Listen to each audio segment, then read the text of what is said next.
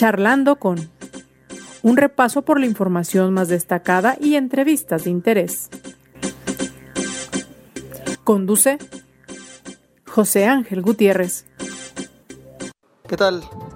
Les saludo aquí charlando con gracias por sintonizarnos a través de su plataforma de podcast de preferencia.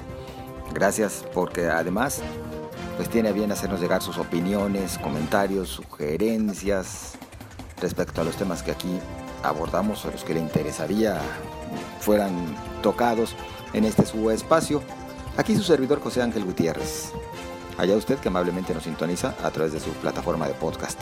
De verdad, reitero ese agradecimiento y la invitación a acompañarnos. En los últimos días, diversas observaciones en torno a la línea 3 del tren ligero, algunas por inquietudes ciudadanas, otras por eh, situaciones pues reales de riesgo que se vienen presentando principalmente en edificaciones aledañas, pues eh, le colocan en la primera línea de la información a esta, la línea 3 del tren eléctrico urbano o tren ligero. ¿Qué está sucediendo? ¿Cuáles son las alternativas? La gran pregunta que muchos se hacen es, ¿existe riesgo utilizar la línea 3? Bueno, esto trataremos de resolverlo en charla que realizaremos con el presidente de la Unión Jalisciense de Asociaciones de Ingenieros, José Carlos Rojas. Aprovecho para enviar un saludo y una felicitación a los ingenieros porque se encuentran de manteles largos. Es justo hoy el Día del Ingeniero. ¿Le parece si vamos a un recorrido por parte de la información más destacada? El gobierno de Jalisco descarta el cierre de alguna de las estaciones de la línea 3 del tren ligero debido a las filtraciones que se registran al iniciar las lluvias en la metrópoli. El mandatario Enrique Alfaro ratificó que la obra es segura, así lo señalan sus dictámenes técnicos y destacó que las observaciones de la Auditoría Superior de la Federación se refieren principalmente a posibles desvíos de recursos. La madrugada de este jueves, personal de la Fiscalía General del Estado fue notificado del hallazgo de una ambulancia perteneciente a la Secretaría de Salud de la entidad que se encontraba en el estado de Zacatecas. Lamentablemente también se encontraron los cuerpos de dos paramédicos que pertenecían al hospital de Huejuquilla el Alto y la unidad regresaba de Fresnillo, Zacatecas luego de dejar a un paciente en la zona. Según los reportes, la ambulancia era esperada de regreso a las 20 horas, sin embargo la unidad nunca retornó. Renuncia el primer visitador de la Comisión Estatal de Derechos Humanos, Eduardo Sosa, tras la denuncia de acoso sexual que presentó una de sus subalternas. La organización civil CLADEM, quien da acompañamiento a la víctima, exigió hace unos días la destitución del funcionario del organismo autónomo al que acusó de protegerlo. Los gobiernos de Jalisco y Nuevo León irán coordinados ante la Federación para solicitar una revisión del convenio de coordinación fiscal que norma la repartición de los recursos a las entidades. Así lo confirmó el mandatario electo del estado norteño Samuel García de visita en Guadalajara. En lo que va del actual temporal de lluvias y sumando las tormentas de este jueves, se han caído alrededor de 150 árboles tan solo en Guadalajara. Autoridades señalaron que muchos ciudadanos desconocen que los ejemplares que se encuentran en las banquetas frente a los domicilios son corresponsabilidad del propietario del inmueble, mientras que los ubicados en camellones y parques competen al municipio. Este miércoles se realizó de forma ágil y ordenada la jornada especial de vacunación contra COVID-19 a trabajadores de 12 empresas jaliscienses, un programa piloto para el cual se dispuso de un módulo especial en la planta de Flextronics, en Zapopan, según informó la Secretaría de Salud. En la información nacional, afirma el presidente Andrés Manuel López Obrador que gracias a la política de combate a la criminalidad y a pesar de que heredó a grupos delincuenciales ya formados, durante su gobierno se han logrado descensos importantes en materia de seguridad. Y justo en el marco de la conmemoración del tercer año de su triunfo, del triunfo de su movimiento, el presidente López Obrador aseguró que la administración que encabeza ha hecho todo lo humanamente posible para frenar la pandemia de COVID. Ahí tiene usted parte de la información más destacada. Mire, en torno a este informe trimestral del presidente y que además tiene que ver justo con el tercer aniversario de su triunfo, el triunfo de la democracia, le llama el propio mandatario, tendríamos que decir muchos aspectos. Digo, la verdad es que mm, de repente, como todos los políticos y de todos los tiempos, pues a nuestro mandatario también le gusta, mm, digamos, para que no se me sientan algunos, pues manejar muchas verdades a medias, ¿eh? Creo que si nos metemos al análisis, tendríamos que darle también un espacio el próximo miércoles en el quién es quién en las fake. Con todo respeto, señor presidente. Y ya que de fakes hablamos, hay que decir que se realizó mm, por parte de un grupo de consultoría eh, política y en comunicación una evaluación de las mañaneras del presidente López Obrador. De hecho, el consultor político Luis Estrada Strafon es quien la dio a conocer y se asegura que el presidente López Obrador ha hecho durante sus mañaneras 641 hasta el momento, 641 mañaneras, 56.181 afirmaciones falsas o engañosas. Hay otros datos, no me refiero a los del presidente, otros datos, así, datos duros de lo que comparten desde esta consultoría que se trata de SPIN, taller de comunicación política. Mencionábamos 56.181 afirmaciones no verdaderas. En promedio, por conferencia, desde el 3 de diciembre de 2018 hasta el 30 de junio de 2021, el presidente suelta este tipo de afirmaciones no verdaderas en un total de 81. 81 por conferencia matutina.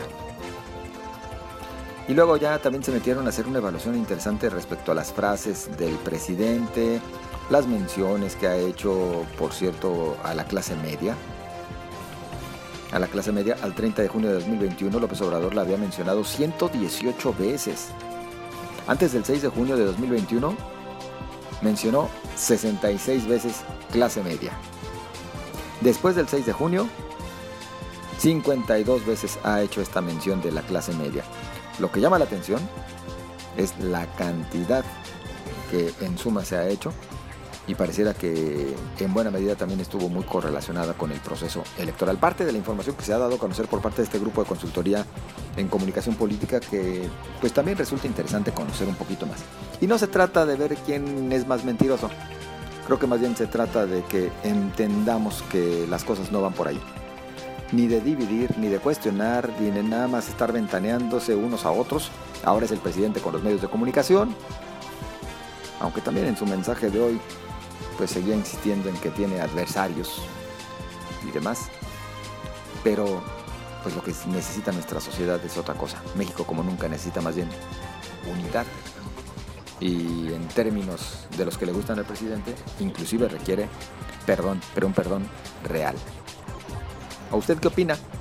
Sus comentarios a Twitter, arroba José Ángel GTZ, o bien a Facebook, en la fanpage de su servidor, José Ángel Gutiérrez. Le invito a lo siguiente. En los últimos días han vuelto a salir a la luz diferentes problemas relacionados con la línea 3 del tren del tren ligero. Algunos a propósito de su construcción, otros, lo que han dado en llamar daños colaterales, por ejemplo, el edificio que se encuentra en pleno centro histórico de Guadalajara, este edificio Plaza, que inclusive ya ha sido desalojado y que llevaba a las autoridades municipales a considerar en estos días hasta la posibilidad de determinar que se clausurara la estación eh, Guadalajara Centro. Bueno, algo que también tendremos que analizar en unos momentos. Pero en realidad, ¿qué sucede con la línea 3 del tren ligero?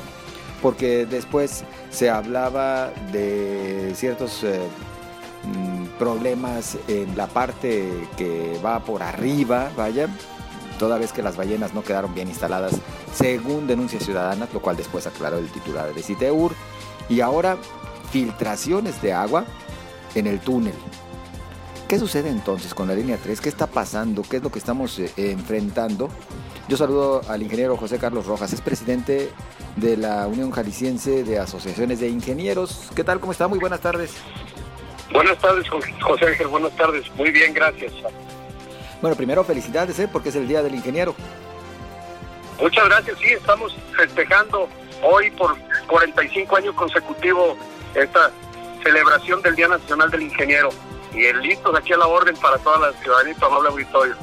Y ya son tradicionales las celebraciones de la UJAI, que dicho sea de paso, también nada más como paréntesis, pues eh, aglutina a todas las agrupaciones de ingenieros independientemente de la rama en la cual se encuentren de las ingenierías, ¿verdad?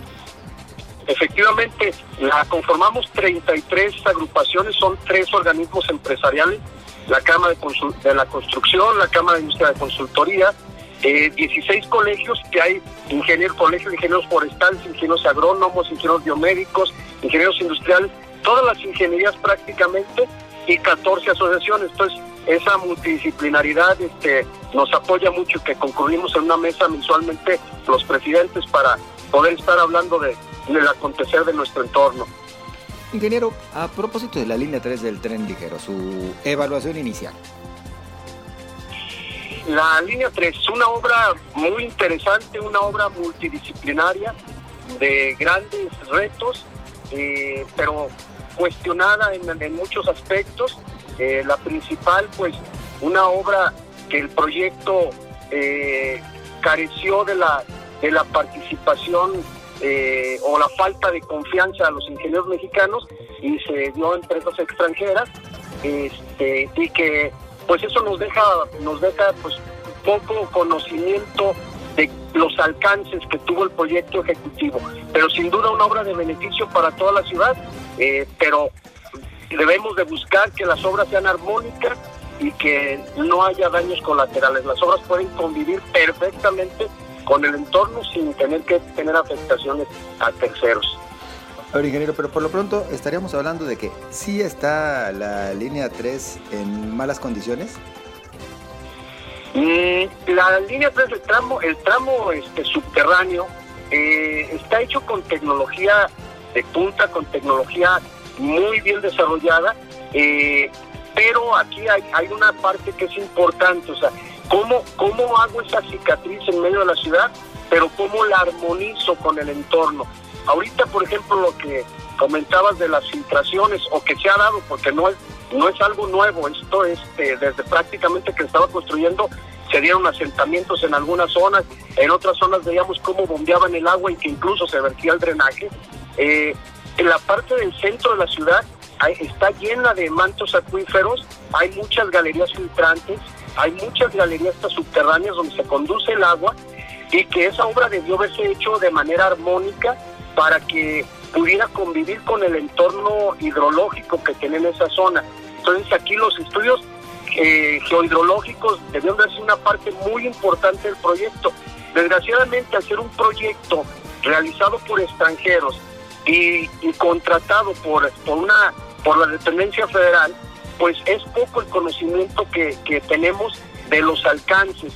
La línea como tal eh, es una obra muy, muy bien desarrollada en cuanto a el acontecer social de que se necesitaba esa obra. Pero el aspecto técnico es la parte que nos quedan muchas dudas al respecto. Por lo pronto entonces lo que tendríamos que decir es, no sabemos realmente si se hicieron todos los estudios, no sabemos si junto con los estudios también se cubrieron algunos requisitos específicos para obras de esta naturaleza en zonas como la que nos describe del centro histórico de Guadalajara? Por la forma como se construyó, tenemos eh, una gran, gran parte de, de, conocimiento que no se hicieron todos los estudios de manera puntual. El proyecto ejecutivo, que es lo que debe de anticipar a cualquier obra, eh, prácticamente se fue haciendo durante el desarrollo de la misma. Entonces, al principio se hablaban de que las, la línea elevada iba a ser de concreto, después se cambió a, elementos metálicos. Algunas decisiones probablemente sean para bien, pero algunas otras este, hay omisiones fuertes, por ejemplo, pues el cómo, el cómo condujeron los mantos acuíferos, todas estas conducciones de agua subterránea, porque el agua no nada más es taparle el camino, el agua busca por dónde seguir su trayectoria y esto ocasiona, por lo que hemos visto, algunos socavones que ya se presentaron en varias zonas de esta línea y ahora últimamente pues algunos asentamientos en edificios que por la antigüedad que tienen la estructura está capacitada para recibir su carga este, axial, su carga de gravedad, pero la carga eh, para poder soportar movimientos diferenciales no era muy, muy exigida en el momento que se construyeron y se están comprometiendo algunas estructuras. Estos edificios que se están viendo afectados, entonces, más que por lo que en su momento representó el paso de la tuneladora y las vibraciones que generó, se están viendo afectados por este tema de, los movimientos de aguas subterráneas? Eh, son, son este, estuvieron en riesgo con ambas cosas. La tuneleadora, eh, pues tenía una, tenía una forma de trabajar que emitía vibraciones, pero eran, eran controladas, por decirlo de alguna manera.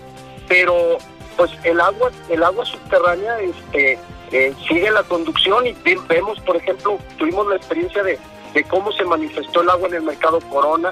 Lo vimos en algún tiempo cómo eran las conducciones de agua que, que salían en la línea 1, incluso por federalismo y Fidel Velázquez o federalismo pegado a Avenida Washington, y cómo se hicieron obras de canalización y de conducción para aprovechar esos mantos acuíferos, no desperdiciar el agua y al mismo tiempo proteger la obra. Cada obra que se realiza tiene que tener obras de drenaje, tiene que tener obras hidráulicas y esta parte, la obra del, del tren ligero, desgraciadamente, este, mi punto de vista es que eh, no, no tomó muy en cuenta las partes laterales de lo que es la obra de las obras de drenaje, lo que es la, para proteger el entorno en la zona subterránea. La obra como tal, eh, he escuchado que algunos decían que estaba en riesgo las situaciones. La obra como tal es una obra eh, con estructuralmente segura, pero, pero la seguridad de la obra probablemente está comprometiendo el flujo de agua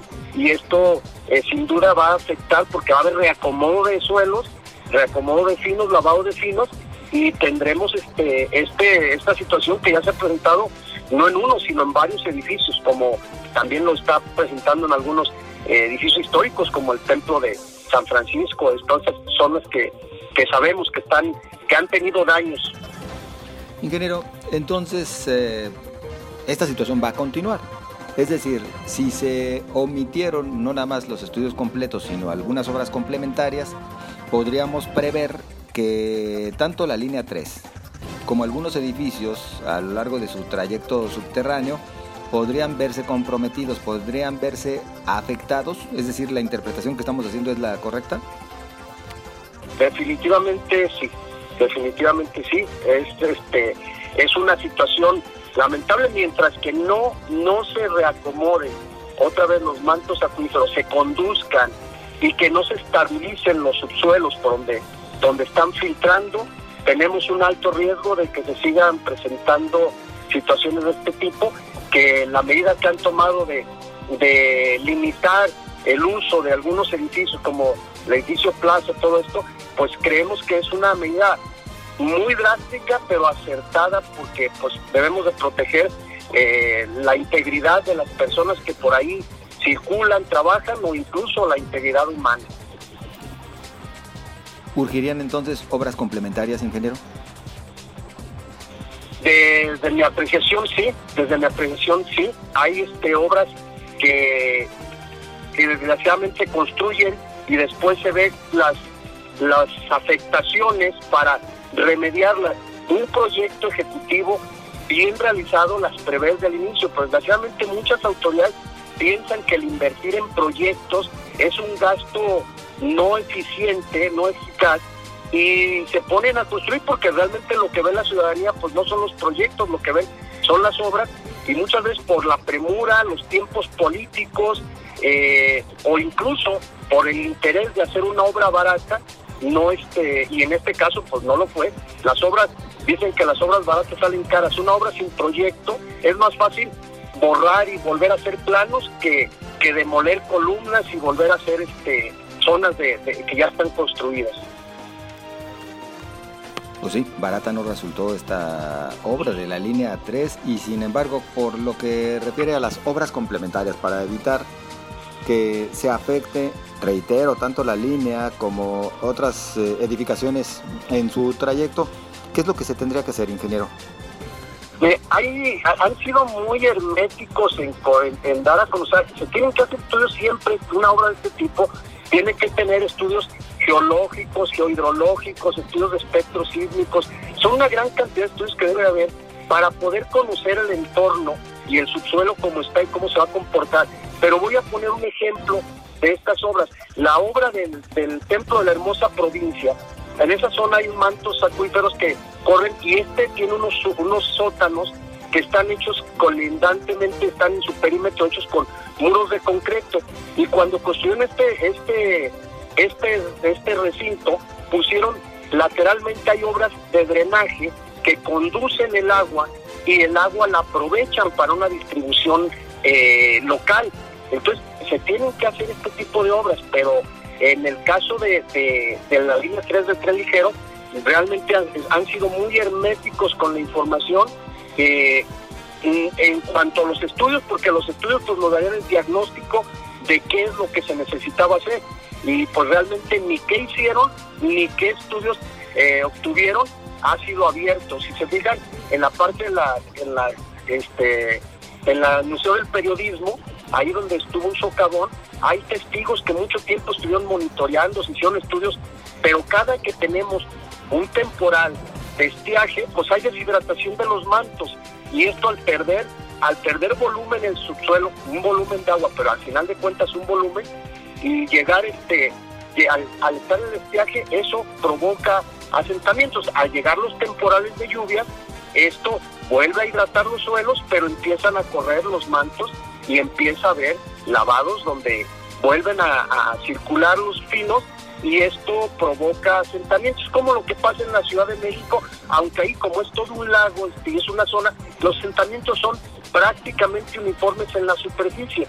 Aquí, desgraciadamente, son diferenciales por las condiciones del suelo y los edificios por los años que fueron construidos, pues no están capacitados para soportar este tipo de movimientos diferenciales en su cimentación.